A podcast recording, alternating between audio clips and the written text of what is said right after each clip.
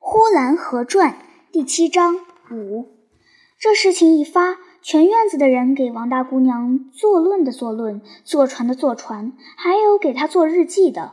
坐船的说，她从小就在外祖母家里养着，一天竟和男孩子在一块儿，没男没女。有一天，她竟拿烧火叉子把她的表弟给打伤了。又是一天刮大风，她把外祖母的二十多个鸡蛋一次给偷吃光了。又是一天，他在河沟子里采菱角，他自己采的少，他就把别人的菱角倒在他筐里了，就说是他采的，说他犟横的不得了，没人敢去和他分辨，一分辨他就开口骂，举手就打。给他坐船的人说着，就好像看见过似的，说腊月二十三过小年的那天，王大姑娘因为外祖母少给了她一块肉吃，她就跟外祖母打了一仗。就跑回家里来了，你看看吧，他的嘴该有多馋。于是四边听着的人没有不笑的。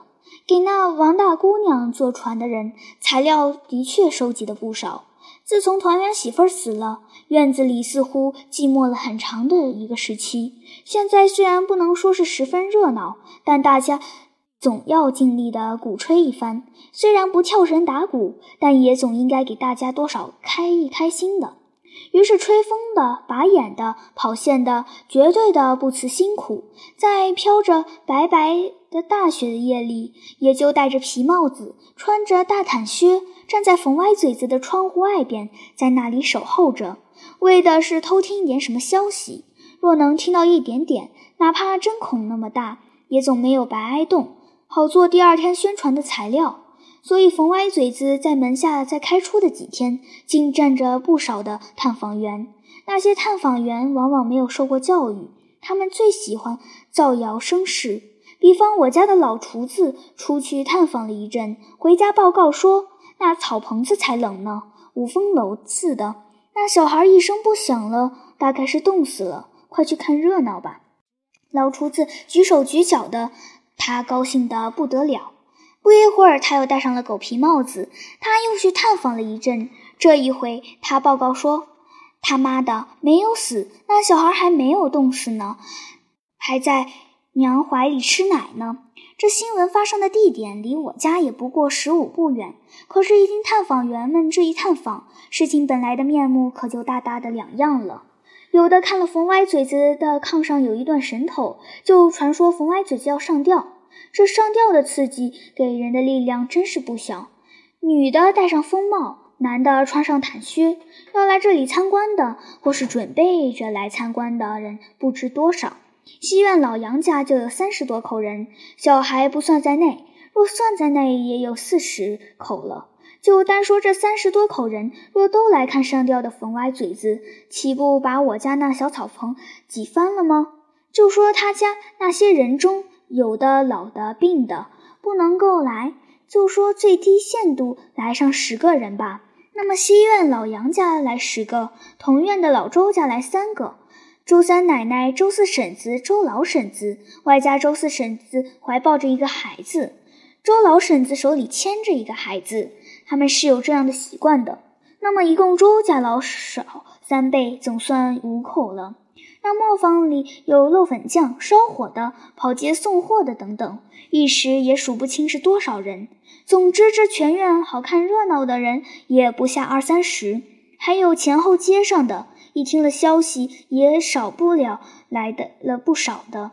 上吊？为啥一个好人活着不愿意活，而愿意上吊呢？大家快去看看吧，其中必是趣味无穷。大家快去看看吧。再说，开开眼也要好的，反正不是去看跑马戏，又要花钱又要买票。所以呼兰河里凡有翘颈投河的或是上吊的，那看热闹的人就特别多。我不知中国别的地方是否是这样，但在我的家乡的确是这样。投了河的女人被打捞上来了，也不赶快埋，也不赶快葬，摆在那里一两天，让大家围观着观看。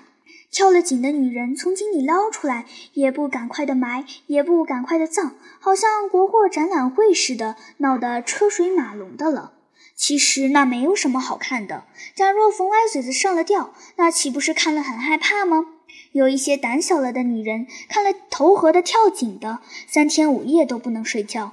但是下次一有这样的冤魂，她仍旧是看的，看了回来就觉得那恶劣的印象就在眼前，于是又是睡觉不安，吃饭不香。但是不去看是不行的。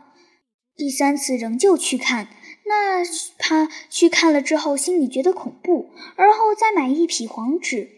一扎线，镶到十字路口上去烧去了，向着那东西南北的大道磕上三个头，同时嘴里说：“邪魔野鬼可不要上我的身呐！我这里香纸的也打发过你们了。